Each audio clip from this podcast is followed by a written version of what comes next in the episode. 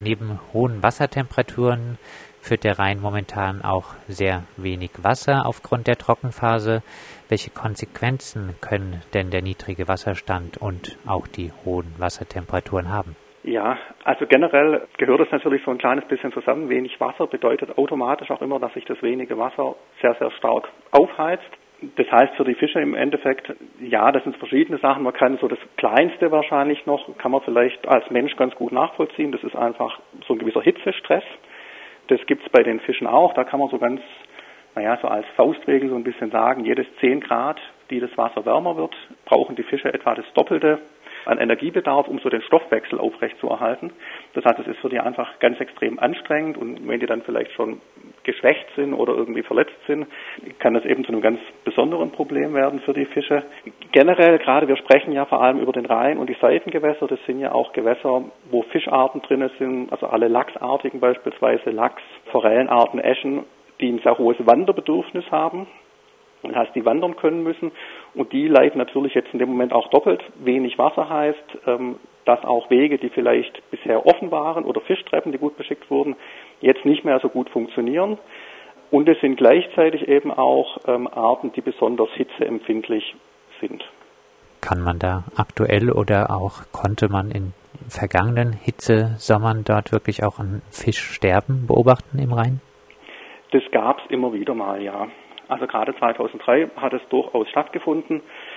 Ähm, da ist es immer ganz, ganz schwer, also auch jetzt so die Frage nach einer Prognose ist ganz, ganz schwer zu beantworten, weil es natürlich nicht einfach ist, dass man einen Schalter umlegt und zack sind alle Fische tot, sondern es sind einfach so verschiedene kritische Grenzbereiche oder so Grenzen, wenn die erreicht werden, wird es eben immer kritischer. Das reagieren auch nicht alle Fischarten gleich.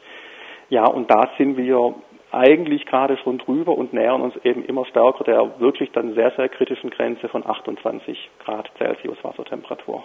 Welche Rolle spielen die verschiedenen Kraftwerke am Rhein, darunter auch das AKW Fessenheim, für die hohen Wassertemperaturen? Naja, man kann sich das eigentlich sehr gut vorstellen. Also gerade Fessenheim ist ein sehr gutes Beispiel dafür. Ähm, die verwenden bis heute keine Kühltürme. Das heißt, die gesamte Abwärme, die das AKW produziert, was enorm ist, das sind 3600 Megawatt sind es, die da an Wärme produzieren. Das heißt, man kann sich das ein bisschen vorstellen. Man baut da ein Kraftwerk mit 3600 Megawatt elektrischer Leistung und verwendet die komplett, um den Tauchsieder hinten reinzuhängen. Also das hat eine ganz, ganz stark aufheizende Wirkung. Es gibt dann natürlich noch einige kleinere. Also das, das große Kohlekraftwerk in Mannheim ähm, ist nochmal so ein Faktor. In Karlsruhe ist ein Kraftwerk. Wir haben immer noch Philips, äh, Neckar-Westheim, äh, das dranhängt. Also wir haben einfach so eine ganze Reihe von größeren und kleineren Kraftwerken, die einfach ihre Abwärme, so sind die gebaut, die die Abwärme letzten Endes in die Gewässer in den Rhein einleiten. Und wenn wir dann eben so eine Zeit haben wie jetzt, wenig Wasser, das sich ohnehin schon durch die hohe Umgebungstemperatur stark aufheizt, das verstärkt das natürlich enorm, wenn dann zusätzlich noch eben Wärme von den Kraftwerken dazukommt. Könnte man solche Abwärme nicht rein theoretisch auch für die Energiegewinnung wieder nutzen? Könnte man theoretisch sicherlich tun. Das wird auch begrenzt gemacht, eben dann so mit Kraft-Wärme-Kopplung. Es ist halt einfach sehr, sehr einfach. Es ist zuverlässig, es ist günstig, ähm, diese Abwärme über, äh, über die Gewässer abzuleiten. Wie gesagt, wir haben das Problem, Fessenheim ist ein sehr, sehr altes Kraftwerk, ist ja auch kein deutsches Kraftwerk. Das ist da schlicht und einfach baulich auch nicht drauf ausgelegt, das zu tun die Abwärme in den Rhein äh, zu leiten. Gibt es da Grenzwerte? Bis wohin ist das möglich? Gibt es Grenzwerte der Wassertemperaturen, wo dann auch das AKW Fessenheim heruntergefahren werden müsste? Also sind wir jetzt nicht bekannt. Es gibt zum Beispiel für den Neckar hat das Land Baden-Württemberg einen sogenannten Wärmelastplan. Ähm, Rheinland-Pfalz zum Beispiel hat es auch für den Rhein. Das gibt es in Baden-Württemberg nicht. Also in Rheinland-Pfalz greift der, dieser Wärmelastplan ab 28 Grad Celsius am Messpunkt Mainz. Ähm, da greifen dann eben bestimmte Mechanismen, um eben zu gucken, dass man diese Temperatur ähm, senkt und auf keinen Fall weiter ansteigen lässt. Und es wäre tatsächlich was, das bräuchte man in Baden-Württemberg eigentlich auch dringend.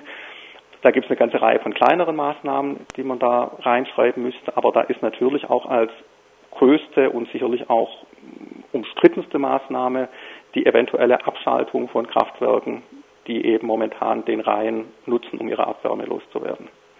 Heißt, hier macht das Land Baden-Württemberg mit der grün geführten Landesregierung nicht genug, um die Kraftwerke davon zu überzeugen, weniger aufgehitztes Wasser genau. in den Rhein zu leiten. Also wir würden uns da auch wünschen, dass da stärker proaktiv gearbeitet wird. Also wir haben jetzt schon, ähm, jetzt ganz aktuell durften wir so 26,5 Grad circa erreichen in Karlsruhe heute.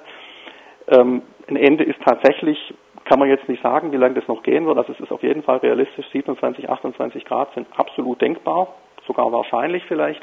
Und da müsste man eigentlich jetzt schon aktiv werden und nicht zu sagen, wir warten mal, vielleicht kommt es ja gar nicht so weit, sondern müsste eigentlich, hätte da schon aktiv werden müssen aus unserer Sicht und muss das auf jeden Fall tun, bevor diese 28 Grad erreicht werden, um das eben möglichst zu verhindern, dass es überhaupt erst so weit kommt. Abschließend, jetzt ist es ja absehbar, dass heiße Sommer mit hohen Wassertemperaturen im Rhein eher zur Regel als zur Ausnahme werden. Welche Konsequenzen müssen Ihrer Meinung nach daraus jetzt gezogen werden?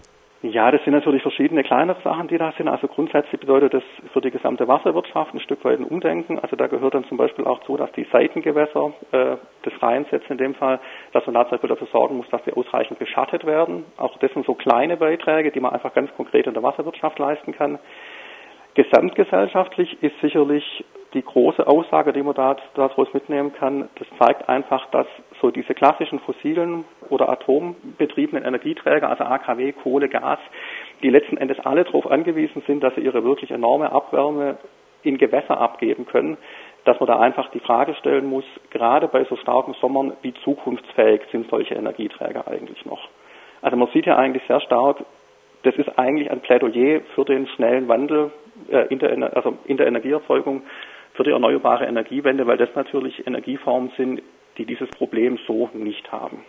Das sagt Kai Baudis vom BUND Baden-Württemberg. Mit ihm haben wir gesprochen über die Gründe und Auswirkungen für die hohen Wassertemperaturen derzeit im Rhein.